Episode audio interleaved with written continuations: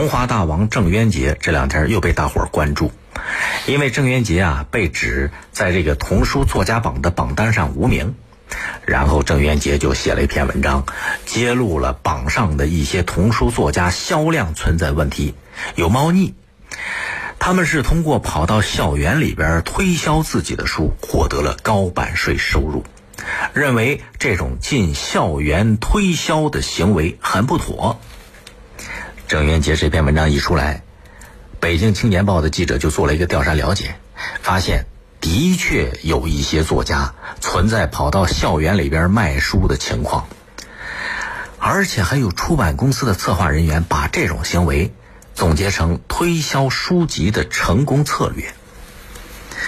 郑渊洁的文章写得很直白，他说自己之所以没有参评这个榜单，就是因为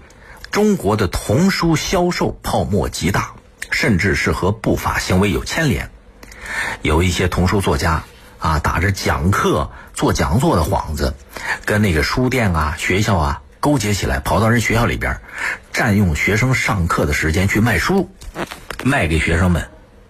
和违法到中小学卖书的童书作者出现在一个童书榜的榜单上，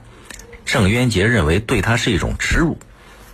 而且他还截图证明说某个作家去年好多次跑到校园里边推销自己的图书。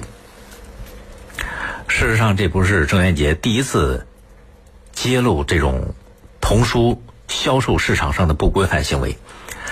就这个事儿，有人指责这个郑渊洁说不行了，童书作家榜上没他名字了。郑渊洁一来火，又一次对这个现象进行了揭露。现在咱们国家童书销售啊，的确存在一些不太正常的现象。比方说，去年有媒体就曾经报道过，书店实现童书销售有效转化的三种模式。其中有一种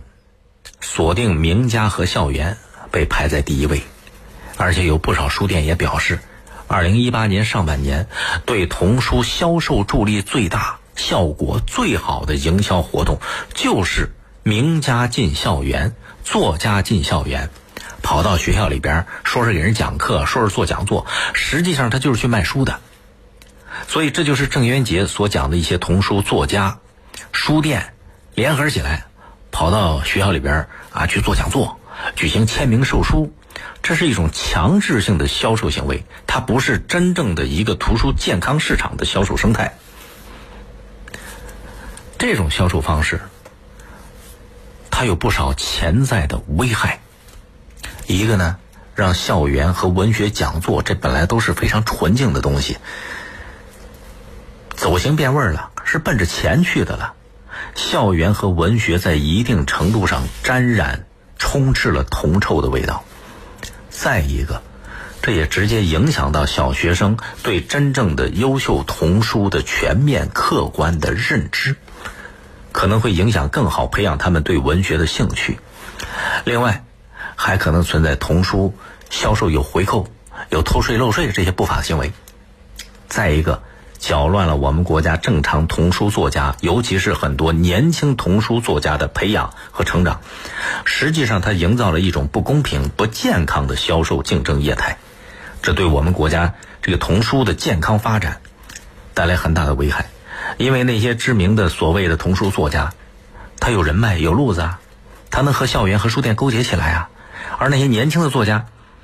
他正在成长的阶段，他没有这些人脉关系，那他的销量就跟不上。或者说，即便他的作品写得很好，同学没有机会直观的去接触他。去年十月十一号，教育部办公厅发布了一个紧急通知，叫做《关于严禁商业广告、商业活动进入中小学校和幼儿园的紧急通知》。这个通知明确要求全国各个地方的教育部门要采取有效措施，坚决制止任何形式的商业广告、商业活动进入中小学和幼儿园。更早的还有，在二零一五年八月份的时候，教育部等三个部门联合印发过《中小学教辅材料管理办法》。这个办法也明确规定，任何单位和个人不得进入学校去宣传、推介。和推销任何教辅材料，可是这段时间，大家也能看到，我在节目里边也说过不少。教育部办公厅和三个部门联合印发的这些办法也好，通知也好，并没有被一些学校真正的认识起来。啊，有的那个红领巾上印了广告，校服上面印了广告，还有试卷，孩子考试的试卷里边也出现了广告。现在儿童作家这些跑到校园里边办讲座，直接就签名卖书了，这也是一种变相的商业活动进校园啊，这是违反规定的。所以，就因为这种情况出现，郑渊洁就写文章，开始揭露批判这事儿。这很多时候他可能也是不得已，他可能原来不是这意思，但是这一公开，大家就开始关注了，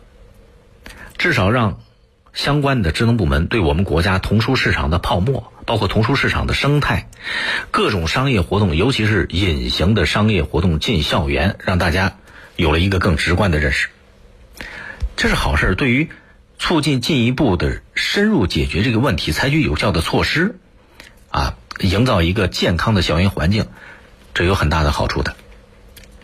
所以，郑渊洁这文章揭露的是个好事儿。可是要真把这问题真正解决，不是靠郑渊洁一篇文章了，他需要有更多的童书作家能够挺身而出，自觉主动的去揭露、抵制这种不健康的童书销售行为。更重要的是，主管部门得强化执法管理，不能看着这种现象不闻不问，要有效的挤出童书销售的水分，给校园一个干净健康的市场形态。